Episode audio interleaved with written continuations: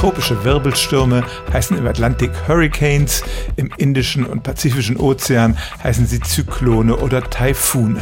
Das Prinzip ist immer dasselbe. Ein rotierendes Tiefdrucksystem entsteht über dem Ozean und kann dann an Land verheerende Schäden anrichten.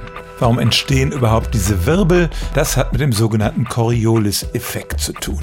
Der ist am Äquator gleich Null und wird größer, je weiter man nach Norden oder Süden geht. Deshalb entstehen diese Stürme auch nicht direkt am Äquator, sondern mindestens ein paar Grad nördlich oder südlich und sie rotieren auch auf der Nordhalbkugel andersrum als auf der Südhalbkugel.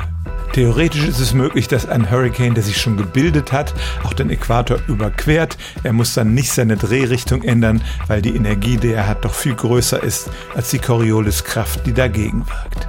Aber es gibt auch kaum Winde, die ihn über den Äquator treiben könnten. Im Gegenteil, der Coriolis-Effekt trägt auch dazu bei, dass sich diese Wirbelstürme praktisch immer vom Äquator wegbewegen.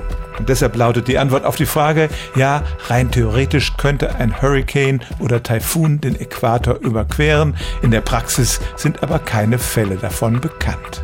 Stellen auch Sie Ihre alltäglichste Frage unter stimmtz.radio1.de.